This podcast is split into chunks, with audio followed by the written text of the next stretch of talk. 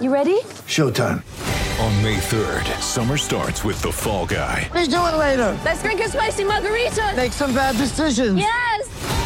Audiences are falling in love with the most entertaining film of the year. Fall guy. Fall guy. Fall guy. That's what the poster said. See Ryan Gosling and Emily Blunt in the movie critics say exists to make you happy. Trying to make it out? Nope. Because I don't either. It's not what I'm into right now. What are you into? Talking. Yeah.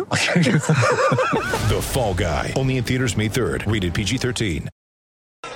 En esta esquina, el Santo ¿Qué tal, qué tal, qué tal amigos? ¿Cómo están? Yo soy Mr. Machine Gun. Este es su programa Lucharlas. El día de hoy tenemos un invitado de lujo, pero antes de ir con él, les vamos a recordar que se suscriban, que le den suscribir al canal de YouTube, que le den like, que compartan. A todos los que ya lo hicieron, se los agradecemos. Así es que bueno, sin más, vamos con nuestro invitado de hoy. Él es Hechicero. Hechicero, ¿cómo estás? ¿Qué tal? ¿Cómo están? Un gusto saludarlos a todo tu público y pues aquí estamos a la orden para charlar un momento con ustedes. Excelente, excelente. Oye, hechicero, platícanos un poquito de dónde viene el nombre. Este, bueno, vemos que no eres hechicero junior, ni hijo de hechicero, entonces te forjas tú solo. Platícanos un poquito de eso, ¿no? Sí, eh, Hechicero nace originalmente ya hace 19 años, originario de la ciudad de, de Monterrey, Nuevo León. Allá estuve forjándome como luchador cerca de eh, 11, 12 años casi, para posteriormente ya en esta necesidad de dar un brinco profesional, de salir de una zona de confort y aspirar a tener mayores logros como luchador profesional, es como emigro a la a la capital del país, a la Ciudad de México, a tocar las puertas del Consejo Mundial de Lucha Libre.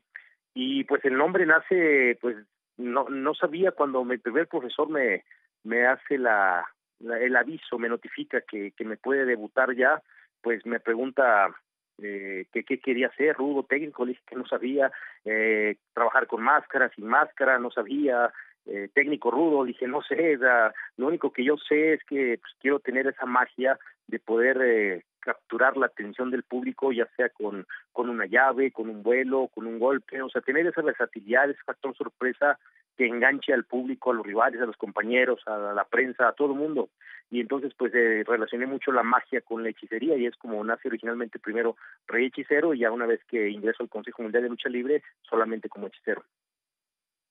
Ahora, al entrar al Consejo Mundial de Lucha Libre, eh, te vienes de Monterrey, ya vienes entrenado, ¿llegas a perfeccionar lo que estás haciendo en el Consejo o cómo entras al Consejo? Eh, bueno, yo ya tenía cerca de 11 años, 11, 12 años trabajando allá y ya tenía un lugar eh, como estelarista en Nuevo León. Yo prácticamente era de los luchadores que encabezaban carteleras y me tocaba recibir a lo mejor a nivel nacional que llegaba a competir al estado de Nuevo León.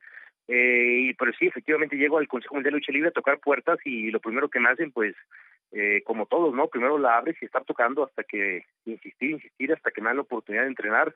Me ven entrenar, me hacen una prueba junto con otros jóvenes. Cada profesor que hay en el Consejo Mundial, año con año, selecciona sus mejores luchadores y entre todos se juntan un total de 25 o 30 luchadores para escoger a lo mejor que son los prospectos a debutar.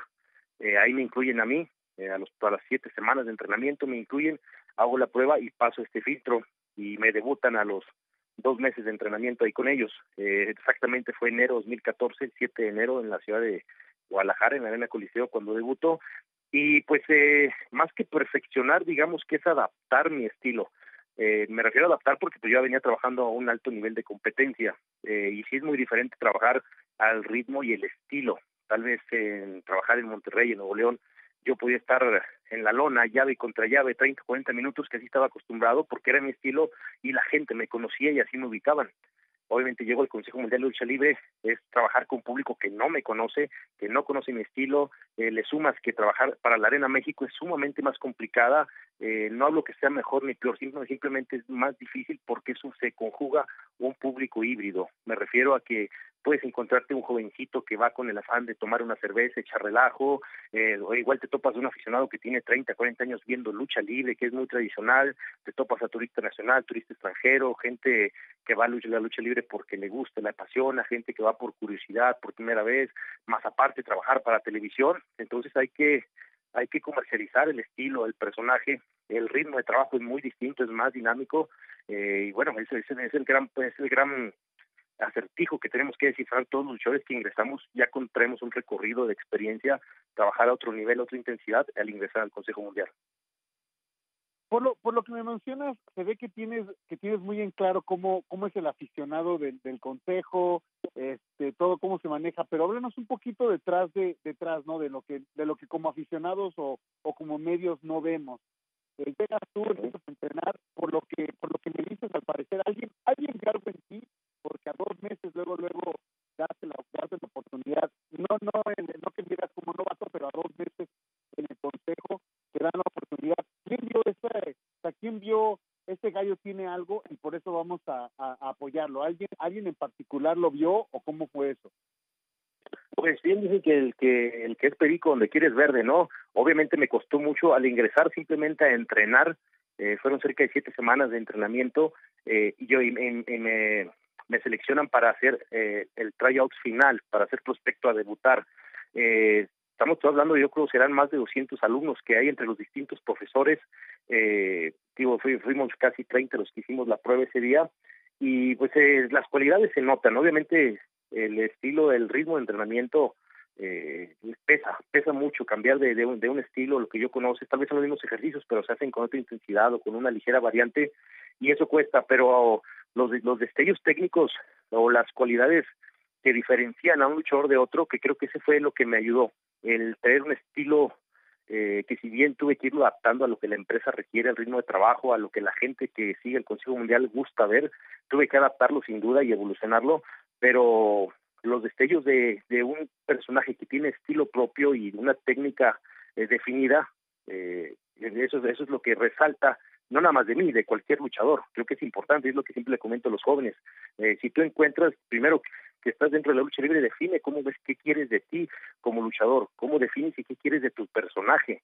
Y lo primero que tienes que hacer es distinguir tus rasgos característicos o individuales, qué te hace diferente y sobre eso tienes que trabajarlo y potencializarlo para que sobresalgas entre miles de luchadores mencionas algo que me llama la atención, mencionas tener un, un, personaje y un estilo propio. Creo que viene esa parte donde tú lo, lo adquieres como más como rudo, porque hubo una temporada donde en el Consejo Mundial viene místico, él marca una, marca una época, pero pronto lo que mucha gente comenta, mucha gente dice que todos se convierten en místicos, ¿no? Todos se convierten en místico en estilo, manera de, de volar y, y demás. Pero tú buscas un estilo, un personaje propio, más estando del lado rudo ¿Cómo lo, cómo lo hacías y cómo lo vas adaptando? Porque también estamos hablando que pues, el Consejo Mundial es la serie y estable y de pronto llegas tú con, con un estilo nuevo. ¿Cómo le haces para irlo metiendo? Bueno, de, de, entrada lo que comentaba, tenemos que partir desde el inicio, desde que comienzas dentro de la lucha libre y yo lo que les digo a los jóvenes siempre define y en cualquier profesión aplica eh, tus objetivos bien claros, qué quieres y para qué estás dentro de la profesión que estás ejerciendo. Eh, yo siempre tuve bastante claro qué es lo que quería, eh, yo dije, a ver, yo no vengo aquí a ser ni el más famoso ni a ser el que más dinero gane, yo vengo aquí a aportar. Y es lo que yo pretendo dejar en algún futuro dentro de la lucha libre y es como empiezo a de cada llave, de cada movimiento, empezar a tener mis propias variantes, mis propios movimientos tal vez eh, me costó mucho, muchas críticas, me ha costado a la fecha, después de 19 años, es que a quién se parece hechicero, y por, por qué esa gente se aferra con estereotipos de que ya hay estilos definidos. O sea, aquí cada quien viene y aporta lo que puede, y mi estilo, tal vez, pues, yo me pregunto, yo tal vez en vez de dar un golpe, una patada, yo prefiero meter una llave, un castigo. Y eso es como empieza uno a caracterizar, aparte de, eh, de cada movimiento, ponerle siempre tu toque, tu sello, y eso es el trabajo de gimnasio y ahí cuando vine a tocar las puertas al Consejo Mundial siempre por, por exactamente por mi estilo por la esencia de personaje que tengo eh, dije pues la empresa con la que creo que en bono mejor es el Consejo Mundial y es la que decidí tocar las puertas. Y pues aquí estamos aquí estamos y seguimos en esa eh, en los personajes tienen que estar evolucionando constantemente eh, sin perder tu esencia no solamente en caracterización sino en evoluciones y en ejecuciones y entonces eso eso sigue aportando eh, tu personaje sigue enriqueciendo desde que desde que decido el mismo Consejo Mundial uh, tiempo después que debuté me propone hacer una evolución del personaje en cuanto a imagen. Entonces modifico mi máscara de una máscara que, jugaba con los cuatro elementos de la naturaleza, agua, tierra, viento y fuego, solamente decidimos dejar el fuego, me entregan unos bocetos, eh, yo empiezo a seleccionar qué es lo que me gusta, que empiezo a corregir, aportar mis ideas y empiezo a encontrar desde ahí mis rasgos característicos, eh, no solamente lo que voy a hacer sobre el ring, sino el personaje, todo se enriquece, eh, desde seleccionar, este, me voy a quedar con terciopelos, cómo voy a quedar con texturas, que voy a usar maquillaje, que voy a usar una especie de faja con tirantes que nadie usa, eh, las botas que tienen un peto, un, una característica diferenciadora. Entonces todo eso lo, lo sumas, un performance también, eh, cuando abordo el cuadrilátero, que es donde juego con fuego justamente, donde avivo una llama, eh, los movimientos, la danza del hechicero, estos movimientos que hago con las manos, emula el fuego. Entonces todo, todo, todo eso va haciendo una identidad y va forjando un estilo. Ahora, hechicero, ¿qué se, necesita o qué, se requiere para mantenerse en las en las estelares del, Consejo Mundial? Porque vemos que estás normalmente a veces en el estelar y todo, pero ¿qué se necesita para tener esa, esa continuidad que has tenido tú para mantenerte en las estelares? Bueno, yo todavía siento que me falta un paso, un paso más para tener esa consolidación eh, definitiva, definitiva, y eso pues me la puede dar el, el buscar campeonatos, el buscar apostar mi máscara, y pues estoy en ese proceso para buscar terminar de consolidarme como un luchador importante no solamente en la Arena México, no solamente en el Consejo Mundial, sino representante de la lucha libre mexicana y, ¿por qué no, a nivel mundial? Eh, ¿Qué se necesita? Disciplina, se necesita dedicación, decisión, constancia, ser responsable con lo que uno es como profesional, eh, no solamente arriba del ring, abajo del ring, ahora con la con las redes sociales hasta cómo escribes, eh, qué escribes, cómo piensas, eh, es un es un personaje, es un deportista íntegro. Y no hay no hay secretos, creo que la lucha libre como la vida misma para el éxito no hay secretos, es actitud más aptitud igual a éxito. Las aptitudes pues son natas, con esas de cada cada persona nacemos con ciertas aptitudes en ciertas áreas, ciertas disciplinas para ciertos trabajos, pero si algo te gusta y tienes un 20% de aptitudes, cuando alguien puede tener un 80, pues el 80 que te falta a ti para llegar al 100% hay que ponerlo con actitud, que es trabajo, trabajo, constancia, disciplina. En, en algún momento, ahorita te escucho enfocado, te escucho, te escucho bien positivo y todo, pero eh, vamos a recordar, en algún momento has tenido como frustración o has tenido como, o sea, ¿cómo te levantas tú de, de alguna frustración o cuando algo no te está saliendo como tú quisieras en el ambiente de la, de la lucha libre, ¿no? Sea, que no estás donde que dices, bueno, es que yo merezco estar aquí arriba o yo merezco estar aquí y no lo estás adquiriendo. Sí, creo que todo el mundo pasamos por esas etapas, ¿no? A veces pensamos que la vida es una utopía donde quisiéramos que las cosas fueran como nosotros las queremos, como nosotros las necesitamos. Y por supuesto que hay esas frustraciones cuando ves, en mi caso, pues, como luchador, cuando ves una cartelera importante y no te ves programado, o cuando no te ves programado siempre estelares que de repente juegan con, juegan con tu posición, eh, pero entiendes que a final de cuentas no puedes estar desgastándote eh, pensando cómo quisieras que fueran las cosas.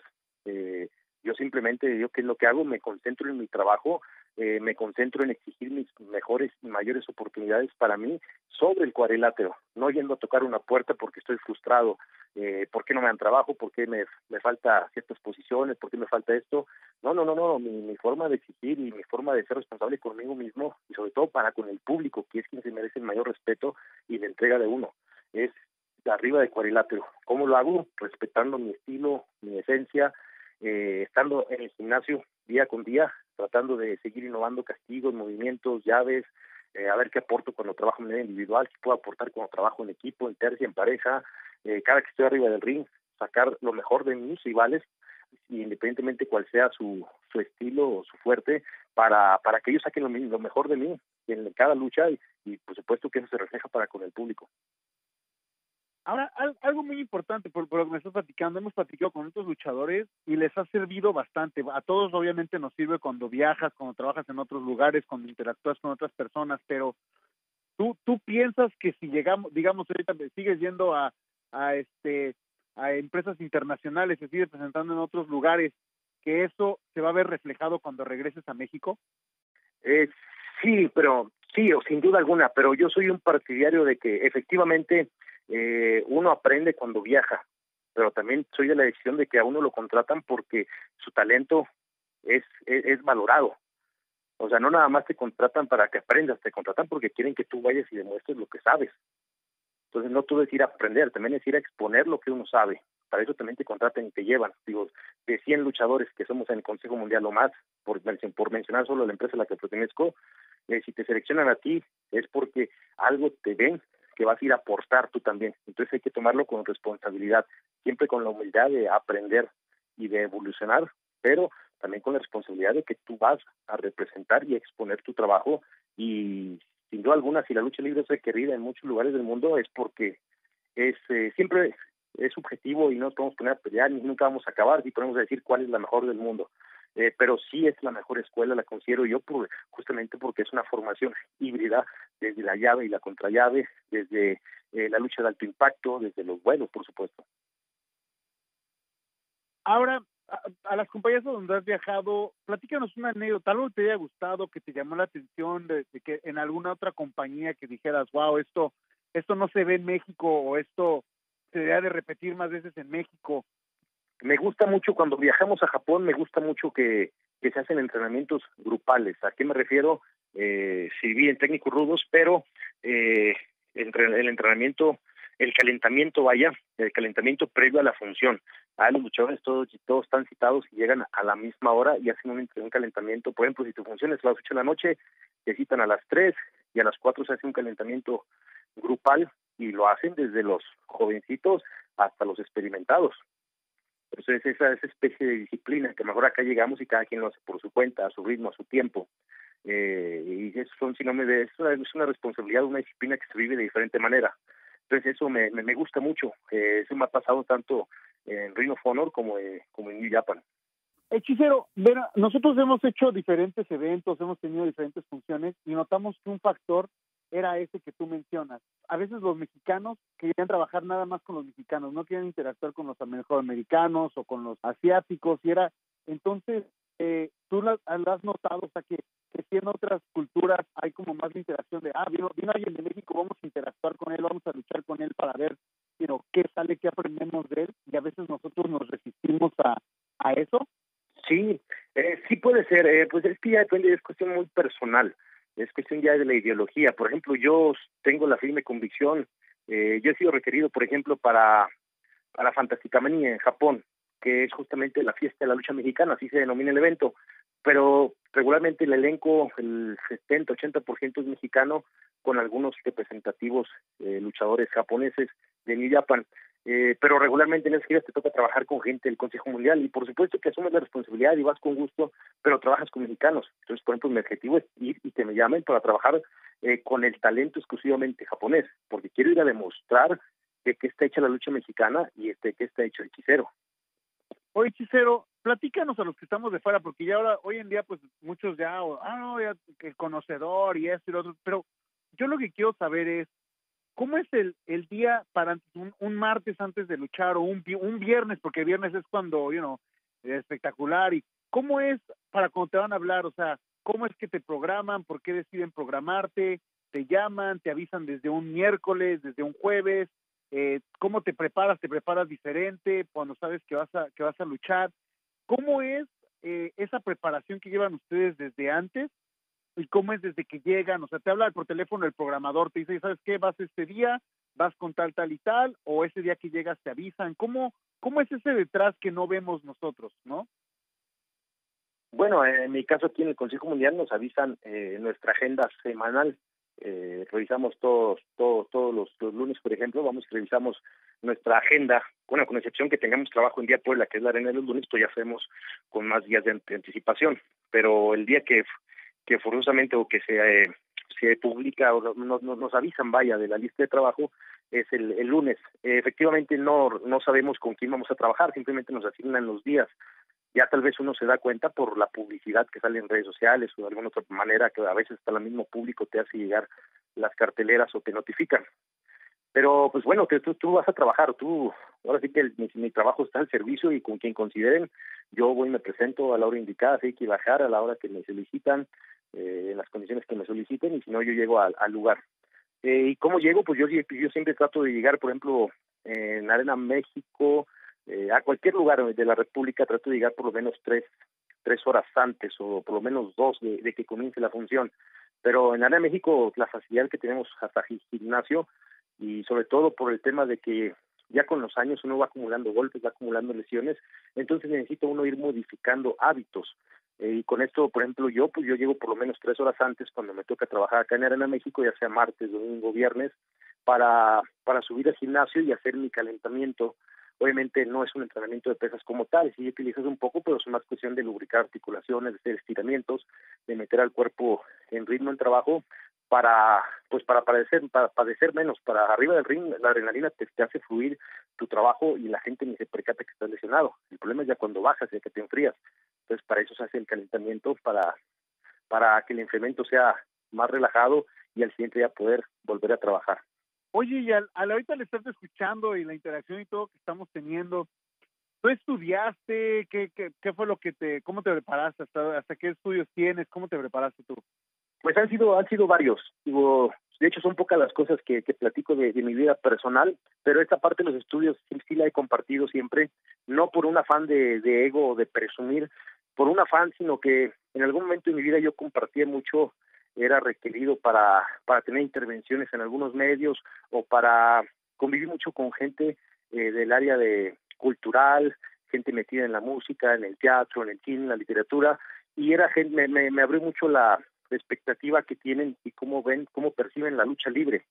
Entonces de repente me toqué, me topé también con algunos estatus sociales o algunos sectores que en su momento la lucha libre era muy calificada junto con el boxeo como un deporte de bajos recursos, donde nacen los, los deportistas, y también se criticaba mucho su formación. Entonces dije, no, señores, cada vez somos más los boxeadores, los luchadores, que tenemos una preparación profesional alterna a la lucha libre y que si decidimos la lucha libre es por iniciativa propia o porque así nos conviene o por gusto, pero la preparación externa es importante y sobre todo es importante tenerla porque si algo he aprendido yo es que una lesión te puede alejar de la lucha libre en cualquier momento y necesitas tener herramientas. Y no hablo no solamente de un título profesional, de una carrera profesional, de una licenciatura, de, de, un, de algo, de un papel formal de universitario. No, hablo también de un oficio, una profesión que te dé herramientas de vida por si tus circunstancias laborales, deportivas se ven truncadas o hay necesidades externas. En mi caso, sí, hace muchos años tuve algunos estudios de, de publicidad, de diseño gráfico, después con el tiempo de mercadotecnia, eh, con enfoque deportivo, eh, el año pasado concluí una, una licenciatura de comunicación organizacional, que es como un mix de relaciones públicas, de marketing. Eh, pero bueno, ya, estamos, estamos, estoy siempre curioso tratando de, de, aprender y sobre todo viendo cómo lo, lo aplico a, a la lucha libre, a mi profesión. Oye, pues, pues te felicito porque sí, todo eso que mencionas automáticamente se, se ve, no tengo yo que decirlo, se ve reflejado cuando, cuando te estás expresando y, me parece excelente porque sí yo recuerdo cuando yo era pues mucho más chavo que llegaba a ver las entrevistas y decía, bueno, no, o, escuchas a veces a los a los futbolistas y dices, bueno, es que entiendo que le pagan por patear un balón, pero no puede ser que de una entrevista y, y, y sea de esa manera, pero no, felicidades por, por eso. Bueno, pues ahí está, él es hechicero. Oye, pues muchísimas gracias por este tiempo. Esperamos que, esperamos tenerte de regreso en algunos meses acá en Lucharlas, ¿no? Claro, encantado, encantado. Esperemos primeramente que, que, que ya todo vuelva a la nueva normalidad, no ahora modificada que vamos a tener, pero que empecemos a hacer nuestro nuestro día a día habitual, nuestras actividades con normalidad, con regularidad. Creo que por lo menos ustedes allá en Estados Unidos están un poquito más avanzados eh, porque empezaron sus me medidas de prevención antes que aquí en México, pero bueno, se me quedaron muchas fechas, ni siquiera he estrenado mi visa de trabajo de este año, caray, se me quedaron por lo menos cinco o seis fechas ya confirmadas a principio de año que tuve que se tuvieron que cancelar por por este confinamiento, esta pandemia, pero bueno, esperemos primero lo importante que es la salud y ya la, la, la lucha libre y la industria del entretenimiento, ahora sí que somos lo más importante de lo menos importante. Así es, pero vamos a ver, vamos a vamos a regresar a la a la normalidad pronto, que es lo que esperamos y pues esperamos verte por acá en algunas fechas en Estados Unidos, que vengas por acá a, a demostrar tu talento. Muchísimas gracias por tu tiempo Claro, no, no, al contrario, gracias a ustedes. Un saludo a todos, un saludo y un abrazo a todos los paisanos que están día con día eh, sudando la gota gorda ya, poniendo en alto eh, el orgullo mexicano, que somos gente trabajadora, por supuesto para todos los latinos y pues para su plataforma, ¿no? Que sigan con el éxito. Muy, muchos saludos, un fuerte abrazo y aquí estamos a la orden. Excelente, pues ahí está, recuérdenlo, suscríbanse, denle like, comenten, compartan, si esta entrevista les gustó, recuerden que en el canal tenemos mucho más, así es que te agradezco muchísimo tu tiempo y este y tu honestidad y excelente entrevista. Y pues sí, no, o sea, no, obviamente por no por hacer a nadie de menos, pero qué bueno, me encanta la manera en la que te expresas, cómo lo hablas, cómo lo dices pues, y todo. Eh, sí deberías de, aunque sea vender un curso o algo ahí entre entre los compañeros, creo que ahí puedes hacer una lana, ¿eh? pues ahí estamos, tratamos de, aportar un poquito. De hecho, se me olvidó mencionar, ahí si lo puedes mencionar, me, me, me haces el favor, en mis plataformas, en Instagram como en Facebook, ahí en mi página, me encuentran como Rey Hechicero y estoy empezando a hacer charlas ahora en esta cuarentena. Ya voy por mi tercer charla este próximo viernes a las 11 de la noche, hora de México, y la voy a tener con el señor satánico. Entonces, ahí una forma de, seguir teniendo interacción con el público y pues, saber qué podemos aportar. No, me encanta, me encanta la idea, la, la voy a checar, no, no las había visto, no, no sabía, pero las vamos a checar este este viernes porque hemos estado viendo bastante, ahora sí que hay bastante material para ver este online. Vi, estuve viendo algunas algunas entrevistas o cosas que han, que han estado que han estado saliendo y en los que te podamos apoyar y, demás. Perfecto, perfecto, los agradezco mucho, ahí estoy publicando en Instagram y ahí se analizan a, a mi fanpage y pues aquí estamos a la orden.